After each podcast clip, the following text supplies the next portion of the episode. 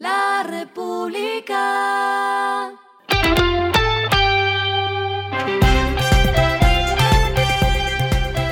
Al final de la jornada, esto es lo que debes saber sobre el comportamiento de los negocios, las finanzas y la economía.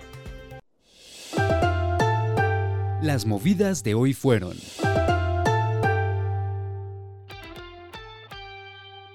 Tras un mes de alerta naranja en el volcán Nevado del Ruiz, el comercio ha sido uno de los sectores que se ha visto afectado al registrar una caída de 80% de sus ventas frente al año pasado.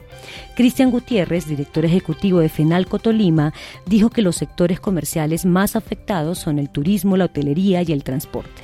Con la medición de Semana Santa y días posteriores en cuatro municipios, las pérdidas ya van por 20 mil millones de pesos.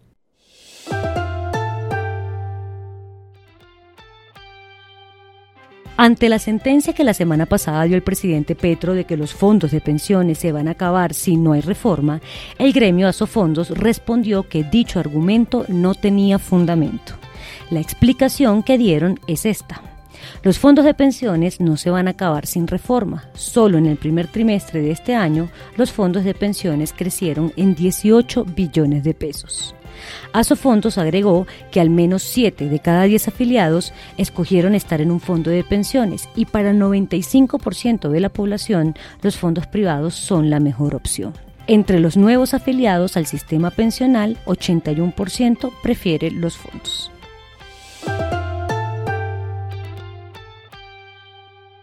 Petrobras desechó un plan para vender su participación de 44% en un prometedor proyecto de gas en alta mar que comparte con Ecopetrol en el país. Con esto mantendrá entonces su participación en el pozo de aguas profundas Ochuba 1 en el bloque Tairona, situado a 32 kilómetros de la costa colombiana. Lo que está pasando con su dinero.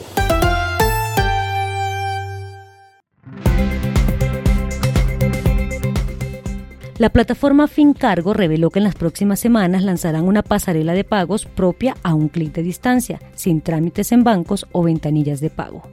Esta decisión permitirá acelerar los cuellos de botellas en el cumplimiento de pagos para poner en marcha la nacionalización de mercancías.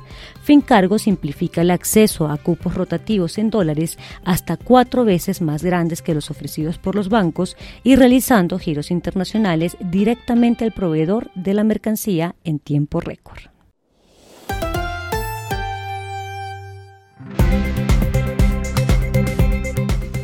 Los indicadores que debe tener en cuenta. El dólar cerró en 4.713,08 pesos, subió 44,08 pesos. El euro cerró en 5.174,49 pesos, subió 47,69 pesos. El petróleo se cotizó en 71,62 dólares el barril, la carga de café se vende a 2 millones 10 mil pesos y en la bolsa se cotiza a 2,35 dólares.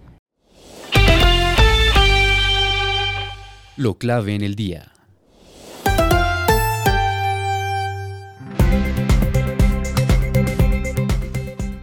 El presidente Gustavo Petro firmó el acta de aplicación del Convenio Iberoamericano de Seguridad Social que protege los derechos de trabajadores migrantes y sus familias en 15 países, incluido Colombia.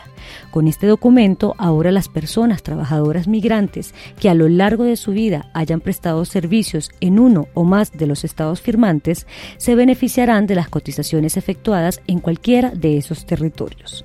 Podrán tener acceso a las prestaciones económicas derivadas de la invalidez, vejez o supervivencia el convenio aplicará en los siguientes países: Argentina, Bolivia, Brasil, Chile, Colombia, Ecuador, El Salvador, España, Paraguay, Perú, Portugal, República Dominicana, Uruguay, Cuba y México.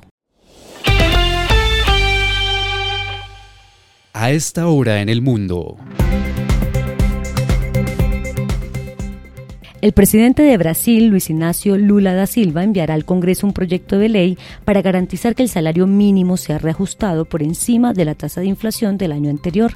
Lula anunció en un mensaje por radio y televisión que para que el aumento de este año sea mayor que la tasa de inflación, a partir del primero de mayo, el salario mínimo será de 4.264 dólares, lo que implica un incremento de 2,8%.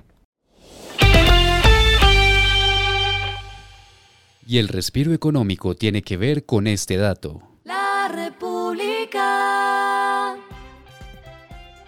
Los guionistas de algunos de los programas más populares de televisión se han declarado en huelga para exigir mejores salarios a medida que el streaming cambia la forma en que la gente ve sus programas y películas.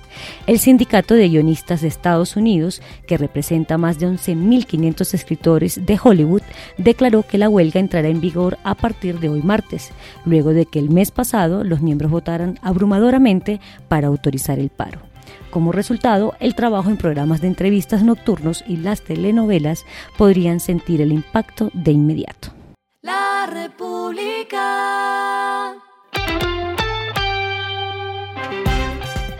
Y finalizamos con el editorial de mañana. La inflación de alimentos cede. Ojo a la gasolina. La variación de precios al alza ha sido más que persistente por alimentos y servicios públicos, pero ahora que el galón de gasolina sube mes a mes, puede ser el alza más inflacionaria. Esto fue Regresando a casa con Vanessa Pérez.